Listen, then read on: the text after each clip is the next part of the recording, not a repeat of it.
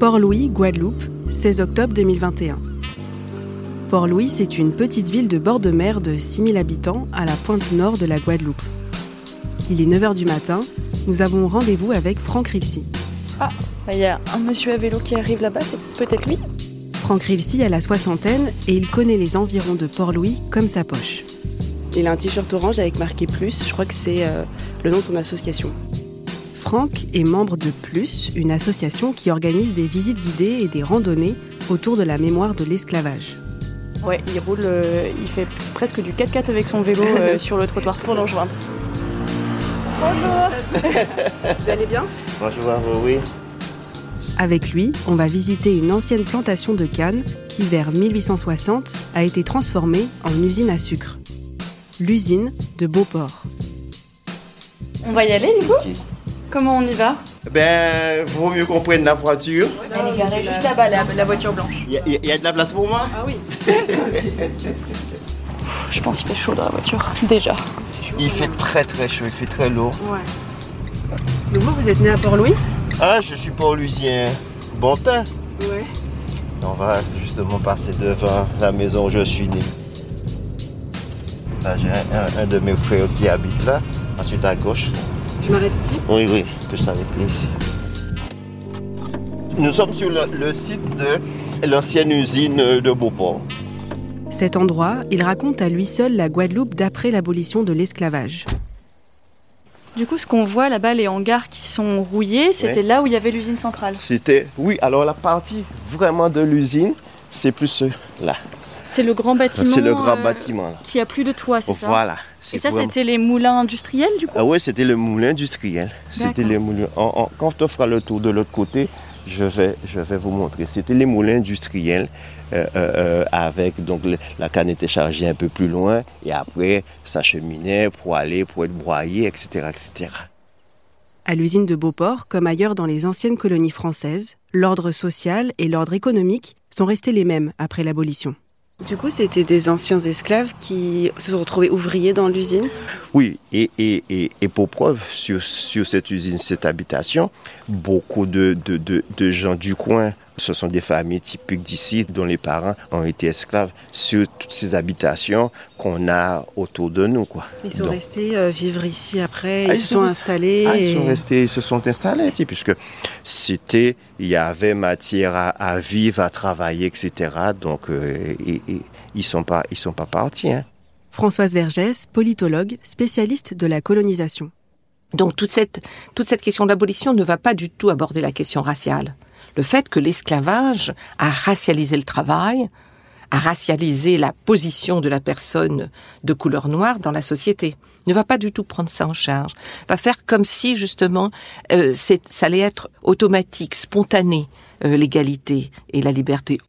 En juin 1848, quelques mois à peine après la proclamation de la Deuxième République et peu de temps après l'abolition, Louis-Napoléon Bonaparte arrive au pouvoir.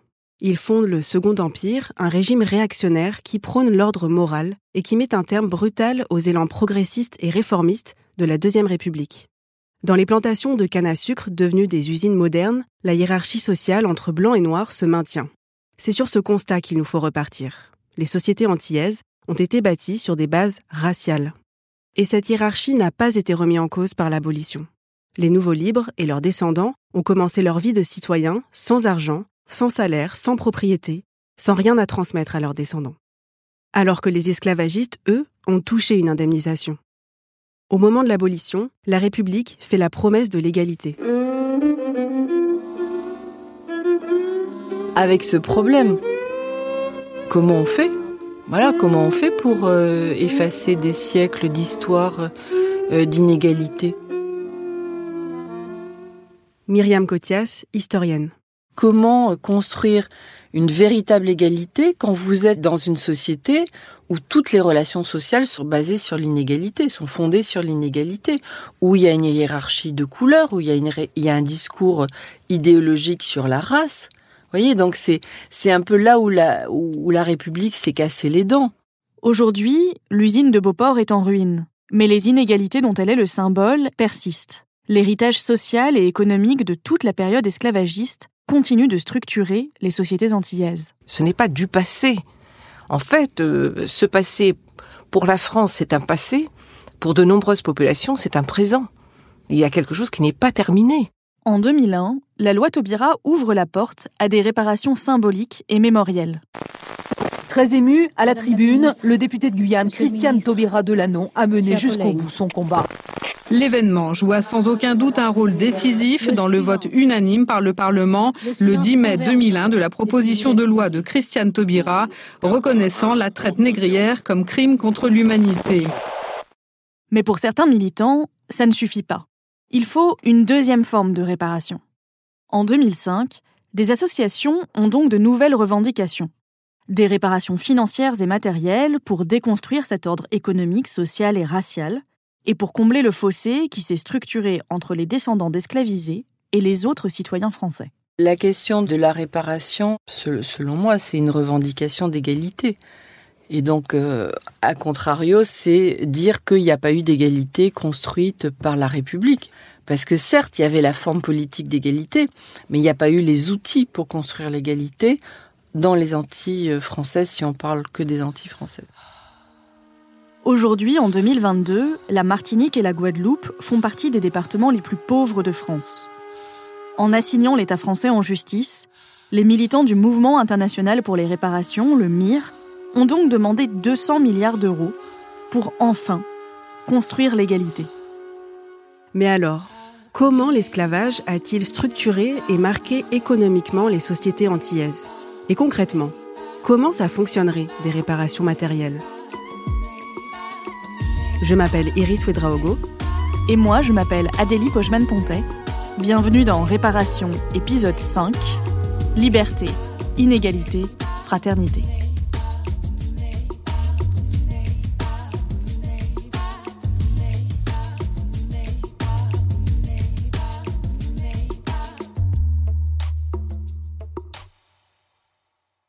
Retour à l'usine de Beauport dans le nord de la Guadeloupe. Nous sommes toujours avec Franck Rilsi, il nous raconte ses souvenirs d'enfance dans les années 60. En tout cas, il faisait, bon vivre, parce que bon, je dis, ma mère y a travaillé, euh, mes frères également. Et donc, euh, le jeudi, quand, il n'y avait pas cours milieu de matinée, fallait que je monte. J'habitais donc à 2 km d'ici, avant de passer. Je montais la rejoindre avec d'autres camarades. On, on, vagabondait sur toute l'usine en mangeant des cannes, des mangues et, et autres, quoi. À l'époque, cette usine est encore le fleuron industriel de la région. Les cannes sont récoltées à deux pas du site pour être broyées en un jus trouble, transformé ensuite en poudre blonde. D'ici partent des tonnes de sucre vers le monde entier. Arrêtez-vous deux secondes, on fait le tour. Ah ouais, vous voyez par exemple ces, villes-là, ce sont vraiment des maisons individuelles où vous aviez les, collaborateurs de la direction de l'usine, donc des cadres métropolitains qui habitaient là avec leur famille et donc, euh, c'était vraiment donc des villas de standing. Les ingénieurs et contremaîtres sont blancs, ils viennent souvent de l'Hexagone. Ils vivent directement sur le site dans des logements de fonction. Plus les employés ont un poste élevé, plus leur maison est grande et de bonne qualité. Beauport avait sa chapelle avec une infirmerie et il y avait également l'ancêtre des classes maternelles, ce qu'on appelait le, les, les jardins d'enfants. Et donc, les enfants de Beauport c'est à partir du CP, du groupe préparatoire, qu'ils allaient à l'école au, Beau. Évidemment, il y avait un Beauport avec son bus qui amenait les enfants de Beauport à l'école au Beau de Port-Louis. Toute l'organisation de l'usine est faite pour que les cadres métropolitains restent entre eux. À côté des villas, il y a aussi des cours de tennis et même un terrain de golf. Et sans compter que les quelques familles qui étaient là n'était pas intégré à la population de Port-Louis. D'ailleurs, c'était souvent que le, samedi, le directeur, les, grands cadres de l'usine qui habitaient toutes les villas allaient faire du ski nautique sur la plage de Port-Louis. Et nous, gamins, c'est la première fois que nous, sans, avoir la télé haute, qu'on voyait du ski nautique. Du coup, quand même, dans le schéma de l'usine, on garde cette hiérarchie où vous avez les patrons qui sont des blancs. Toujours, mais toujours. On était quand même sur des rapports sociaux, on va dire, qui demeuraient aussi des rapports sociaux de race, d'accord. Après, deviendront des rapports sociaux de classe, d'accord. Ben, on était un peu sur, sur cette dynamique-là. Françoise Vergès. L'organisation raciale du travail se perpétue, avec euh, donc une nouvelle hiérarchie raciale qui s'installe aussi dans l'économie, dans les colonies et dans l'économie. Et euh, en fait, euh, il n'y a absolument pas de grand progrès, pas de progrès du tout, même on pourrait dire, pour la grande partie de la population. Il y aura une toute petite bourgeoisie euh, noire qui émerge un peu, euh, dont on voit par exemple c'est Léon Gontran Damas, euh, Aimé Césaire, ou plus tard même Franz Fanon, c'est-à-dire des personnes qui naissent alors que les pays sont encore sous statut colonial. Mais c'est très, c'est très peu, c'est très très peu. À l'abolition, les territoires d'outre-mer restent des colonies. Ces territoires appartiennent à la France. Leurs habitants ont beau être des citoyens, ils ne sont pas considérés comme des Français comme les autres, comme des Français égaux aux autres. C'est ce que nous explique Audrey Célestine. Elle est martiniquaise et politologue, spécialiste des États-Unis et des populations noires en France. La citoyenneté, elle n'a pas offert toutes les garanties que devait offrir la citoyenneté. Euh, euh, voilà, et ça pendant plus d'un siècle après l'abolition de l'esclavage. Ce qui fait que même si on acceptait que ben, la citoyenneté euh, était constituée une forme de, de réparation, bah, en pratique, euh, c'était une citoyenneté euh, qui était euh, incomplète. Concrètement, les habitants des colonies n'ont pas accès aux mêmes droits que ceux de l'Hexagone. Françoise Vergès. Il y a des élections, il y a des élections. Ces élections ne sont pas totalement libres. Les grands propriétaires exercent un pouvoir énorme. Il n'y a pas de liberté totale d'association, de presse les cultes, les cultes afro-guadeloupéens ou afro-martiniquais ou afro-réunionnais ne sont pas autorisés. Les langues ne sont pas autorisées. Euh, il faut apprendre le français. Donc il y a toute une répression culturelle, sociale, économique qui se poursuit. Les syndicats, la syndicalisation est profondément entravée. Les lois qui sont passées en France ne s'appliquent pas automatiquement dans ces colonies. Après la Seconde Guerre mondiale, des députés d'outre-mer vont alors défendre un changement de statut à l'Assemblée. C'est la loi de départementalisation. Elle transforme les colonies en départements français comme les autres. En 1945, quand Aimé Césaire va défendre la loi qui s'appelle départementalisation, il fera un tableau absolument catastrophique de ces colonies, euh, qui sont donc euh, colonies françaises depuis plusieurs siècles. La loi de départementalisation est finalement votée en 1946, presque un siècle après l'abolition de l'esclavage.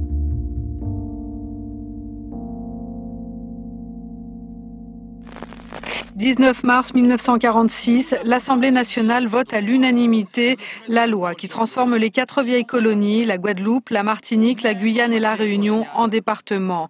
Une loi portée par la majorité des élus de ces colonies. En tête, Aimé Césaire. Pour l'élu martiniquais, cette demande est l'aboutissement d'un combat logique pour l'égalité.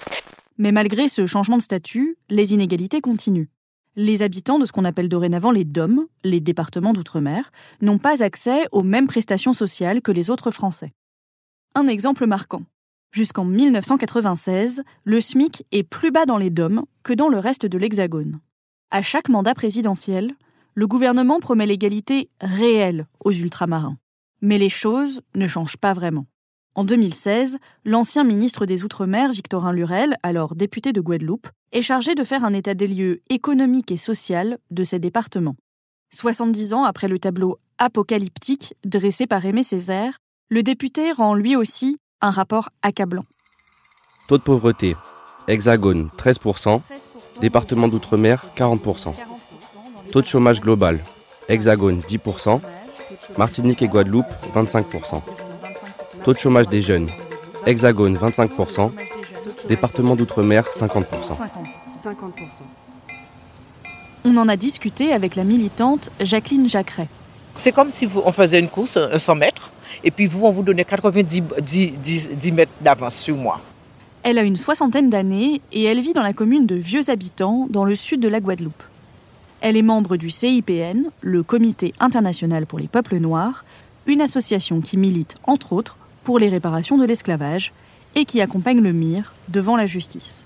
Chaque jour, Jacqueline Jacqueret fait les mêmes constats que ceux du rapport du député Lurel. Les conditions de vie dans les départements d'outre-mer sont beaucoup plus mauvaises que celles dans l'Hexagone. Au niveau des jeunes, cette difficulté, euh, même lorsqu'on est diplômé, à trouver du travail. Alors, bon, moi, génération, euh, on allait faire des études, on revenait, on était sûr de travailler euh, dans son pays. Donc, il y a cette injustice flagrante qui est que nos jeunes sont obligés de s'expatrier parce qu'ils ne trouvent pas de travail dans leur pays, à compétences égales, voire quelquefois supérieures. Donc, il y a cette discrimination. Le rapport Lurel explique que les infrastructures non plus ne sont pas au niveau. Près de la moitié de la population n'a pas accès à un système d'assainissement de l'eau qui correspond aux normes européennes. Les équipements sont soit défectueux, soit inexistants. Même chose pour l'électricité. Chaque année en Martinique, il y a en moyenne 700 heures de coupure de courant. Cela correspond presque à deux heures sans électricité par jour.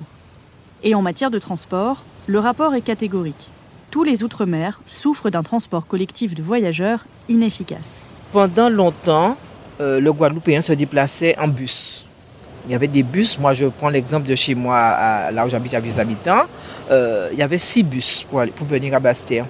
Euh, tu étais devant ta porte, tu causais avec ta voisine, le bus passait, tu ne t'en occupais pas parce que tu savais que 15 minutes après, il y en avait un autre. Aujourd'hui, il faut deux, près de deux heures pour attendre un autre bus, sinon, sinon plus. On a démantelé toute l'organisation du transport, qui était très bien organisée. Le rapport décrit aussi un réseau routier défaillant et des embouteillages monstrueux qui paralysent chaque jour la Guadeloupe et la Martinique. Nous avons un réseau routier qui n'est pas adapté au nombre de véhicules. Dans chaque famille, quelquefois, des gens qui perçoivent le SMIC, il y a deux, trois voitures. Pourquoi? Parce que chacun travaille dans un endroit différent et il faut payer. La répartition des richesses est toujours très inégale aux Antilles. Rien n'a changé dans l'organisation de, notre pays. Alors il y a au haut de l'étage euh, les béquets, les blancs, et donc ce sont ces gens-là qui mènent. Les béquets, c'est le nom donné en Martinique aux descendants des esclavagistes.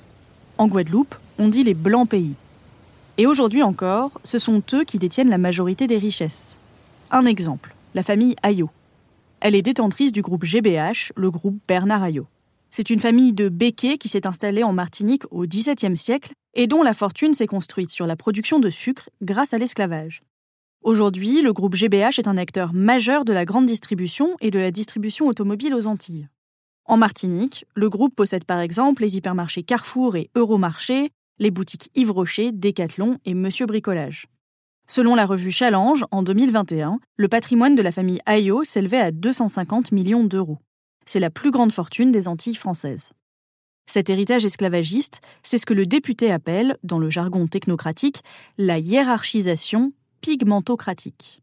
Dans des sociétés post-esclavagistes, post-coloniales et plantationnaires, à forte hiérarchisation pigmentocratique, des inégalités anthropologiques et psychosociologiques s'ajoutent aux inégalités économiques et sociales classiques. Une politique économique et sociale de réduction des inégalités dans ces sociétés doit tenir compte de ces facteurs prégnants. Françoise Vergès. La Martinique est la région de France où il y a le plus fort taux de mortalité infantile. Pourquoi Pourquoi? C'est ça que je vous pose comme question. Euh, pourquoi à La Réunion le taux d'analphabétisme est de 21% Alors qu'il y a l'école publique, obligatoire, française. Qu'est-ce qui se passe? Pourquoi euh, sur les territoires qui furent des colonies esclavagistes et qui sont des territoires de la République française, il y a un tel taux de chômage il y a un tel taux d'échec scolaire? Pourquoi les terres appartiennent toujours à quelques grandes familles? Pourquoi il y a tant d'inégalités? Pourquoi les enfants créolophones ne réussissent pas à l'école? Pourquoi, quand on voit par exemple des, images de rencontres entre les, les services de l'État et les personnes du pays, on voit d'un côté des blancs et de l'autre côté des personnes racisées On n'est pas en train de parler de choses abstraites. Il doit y avoir réparation.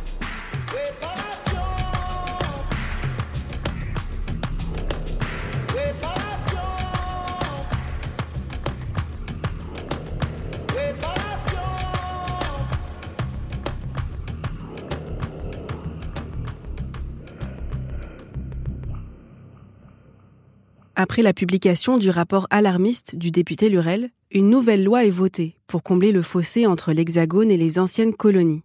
C'est la loi pour l'égalité réelle de 2017, 70 ans après la départementalisation. Audrey Célestine.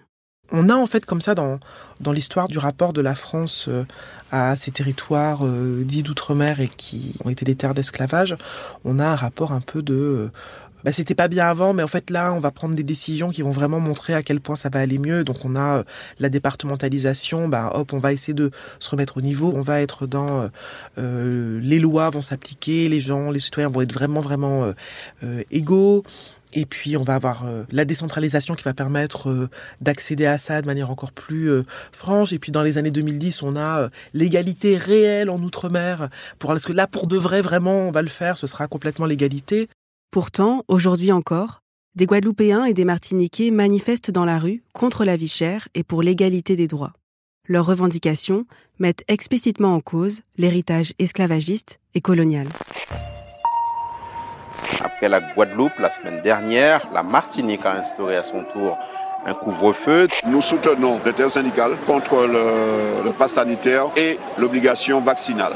Le deuxième point, c'est aussi contre la vie chère. La vie chère en Martinique, en Guadeloupe et plus généralement dans les départements euh, d'outre-mer, les prix sont en moyenne plus de 12% euh, plus élevés qu'en métropole. Malgré les événements de 2009, que les choses n'ont jamais été aussi difficiles euh, au niveau des prix. Et donc je crois que c'est une, une, chose nécessaire de pouvoir faire remonter ces informations. Là je pense que c'est un ras-le-bol. C'est une forme d'injustice et que les gens l'expriment actuellement. Et ce n'est pas d'aujourd'hui, depuis tantôt, que, que, que ce problème existe. Comment mettre fin à toutes ces inégalités qui découlent de l'esclavage? C'est à cette grande question que se sont attaqués les militants du mouvement international pour les réparations lorsqu'en 2005, ils ont décidé d'assigner l'État en justice. Pour eux, la réponse, ce sont des réparations matérielles. C'est pour cela que l'association demande 200 milliards d'euros. C'est ce que nous a expliqué Marie-Guadeloupe Sina. Alors moi, je suis Marie-Guadeloupe Sina. Alors, euh, Marie-Guadeloupe, c'est un héritage. Le prénom, c'est un héritage de Humbert Marbeuf, grand militant nationaliste guadeloupéen. Euh, l'esprit Negmaron. Et je suis fière de porter ce prénom-là. Et puis, euh, je suis la présidente du MIR, Mouvement international pour les réparations. Euh, qui œuvre depuis 2005 dans le cadre des réparations afin de faire reconnaître à la face du monde que les afro-descendants, les Africains déportés qu'on a mis en esclavage pour des raisons économiques, sont des hommes comme les autres sur cette terre et qu'ils ont droit au respect. Marie-Guadeloupe Sina est donc la présidente de la branche guadeloupéenne du MIR. Le MIR Guadeloupe a lui aussi engagé des procédures judiciaires contre l'État français pour obtenir des réparations. Les réparations seront actés à partir du moment qu'au tribunal, la loi va passer le droit aux réparations. Pour le moment, c'est ça. Le combat, c'est pas de savoir combien ni quoi donner. Le combat, c'est que la loi, le droit aux réparations, soit bien promulgué, soit voté, soit conclu. C'est sur ça qu'on se bat. On ne sait pas encore si ça va coûter 100 000 francs, ni 10 francs, ni un livre, ni un bâtiment. On ne sait pas. Ce qui est important pour nous, c'est qu'on reconnaisse le droit aux réparations. Reconnaissez que nous avons droit aux réparations et après, asseyons-nous pour voir comment vous réparer. Le MIR ne prétend pas que ces 200 milliards d'euros suffiraient à réparer l'esclavage. Mais pour eux, c'est déjà un premier pas pour commencer à compenser l'absence de salaire, d'héritage et de propriété privée. Tout ce capital que les esclavisés n'ont donc pas pu transmettre à leurs descendants. Mais comment évaluer le montant de ce crime qui a touché des millions de personnes et qui se répercute encore aujourd'hui? À l'étranger, des experts ont déjà tenté d'évaluer cette somme. Par exemple, l'économiste américain Robert Brown a calculé qu'il faudrait entre 1400 et 4700 milliards de dollars pour réparer les torts causés aux Noirs américains depuis le début de l'esclavage.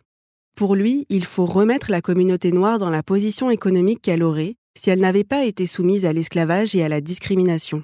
Certains économistes essaient d'évaluer le coût réel de tout ce travail gratuit à partir du salaire moyen de l'époque. D'autres s'appuient sur la richesse produite par les esclavisés ou sur le patrimoine qu'ils auraient dû accumuler, les terres, les économies, etc. L'économiste américain William Darity estime, lui, qu'il faudrait combler le fossé entre le patrimoine moyen des Noirs américains et celui des Blancs. Au total, cela ferait environ 11 000 milliards de dollars. Bon. De toute évidence, le calcul est compliqué. Et le sujet est aussi très sensible. Est-ce qu'on peut réparer un crime contre l'humanité avec de l'argent? La première fois que la question s'est posée, c'était à la fin de la Seconde Guerre mondiale, à propos de la Shoah. Dans son article The Case for Reparations, l'auteur américain Ta-Nehisi Coates revient sur ce moment de crispation dans la société israélienne. Audrey Célestine. C'est assez fascinant d'ailleurs, euh, les réactions qu'il peut y avoir autour de la réparation euh, relative à la Shoah et les réactions extrêmement euh, vives que ça fait. Les gens disent mais attendez, on vient de... On a massacré les nôtres et vous êtes en train de nous parler d'argent. Malgré ce débat épineux, ces réparations matérielles et financières ont fini par voir le jour. Après la Seconde Guerre mondiale, l'Allemagne de l'Ouest a payé des réparations à Israël. C'est en grande partie cet argent qui lui a permis au moment de sa création de structurer son industrie et son économie. L'Allemagne de l'Ouest a également versé des réparations individuelles aux victimes de la Shoah ou à leurs descendants directs. Prenons ma famille par exemple. Mon grand-père, en tant que fils de déporté, a touché une indemnité. La France a aussi collaboré avec l'Allemagne nazie. C'est pour ça qu'au début des années 2000, l'État français a commencé à compenser des familles victimes pour la spoliation de leurs biens par le régime de Vichy. Il y a donc eu des réparations matérielles, individuelles et collectives. Mais pour l'esclavage se pose un autre problème. Qui donne et qui reçoit? Le crime est ancien. On a du mal à déterminer la généalogie des descendants d'esclavisés. Et il y a aussi une autre difficulté, les sociétés antillaises sont très fortement métissées.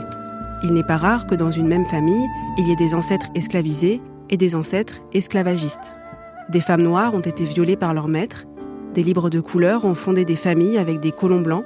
Pour les détracteurs des réparations matérielles, c'est la preuve qu'il est impossible de définir qui doit recevoir et qui doit payer. Mais pour Françoise Vergès, ce contre-argument ne tient pas. Alors après, on nous dit les populations se sont mélangées, donc qui serait le descendant d'esclaves exact, etc. Enfin, c'est prendre les personnes pour des, pour des imbéciles. Il y, a, il y a une structure économique et sociale qui profite à certains et à quelques-uns, et pas du tout à une majorité. C'est ça la réparation. C'est ça la réparation. Et donc, quand on regardera qui sont les plus pauvres, qui sont les plus démunis, qui sont les plus délaissés, ça, sera pratiquement toujours les populations euh, noires. Il n'y a pas de mystère. Pour mettre radicalement fin aux inégalités héritées de l'esclavage, Françoise Vergès, Audrey Célestine et les militants estiment qu'il faut mettre en place des réparations structurelles qui remettraient complètement en cause le système économique actuel. Il ne s'agit pas seulement de compensation individuelle, ni de se débarrasser du sujet en donnant une somme d'argent. L'idée, c'est de créer des politiques publiques pour démanteler cet héritage colonial. Alors, euh, pour le coup, le MIR a fait des propositions, bah voilà, un fonds euh, abondé par l'État et qui serait de tel montant et qui permettrait en fait de mettre en place des politiques publiques euh, de correction des inégalités. Donc, dans un sens, si ça s'était fait, ça répondrait en fait directement à une revendication. Si on disait bon bah voilà, on va mettre tant de centaines de milliards pour, pour les réparations. C'est ce que nous a expliqué Garcin Malsa, le président du mouvement international pour les réparations l'association à l'origine du procès à Fort-de-France. Comme la Martinique n'est pas un État indépendant, indépendant de la France, cet argent devrait être versé, par exemple aujourd'hui, à la CTM, collectivité territoriale de Martinique. Et cette collectivité territoriale de Martinique euh, devra, sous l'égide d'un comité d'éthique, répartir ces fonds pour le bien-être des Martiniquais. Je trouve que c'est très difficile à conceptualiser parce que finalement, une société dans laquelle les inégalités n'existent plus. C'est, il y a quelque chose de l'ordre du quasiment révolutionnaire en fait dans le projet euh, des réparations. Et les réparations, euh, profondément, vraiment euh, portées, ça sera le démantèlement d'une globalisation, d'une économie globale qui repose sur l'extraction, l'injustice, l'inégalité et le racisme. Au bout, au bout, la réparation, ça sera cela.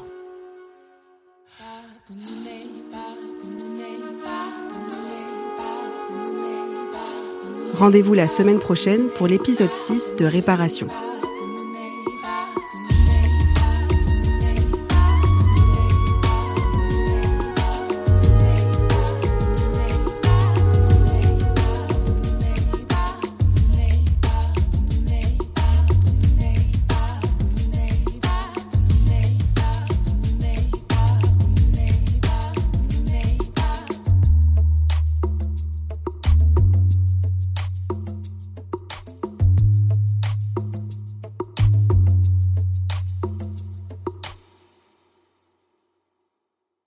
C'était Réparation, une production Paradiso Média sur une idée originale d'Iris Ouedraogo et Adélie Pojman-Pontet.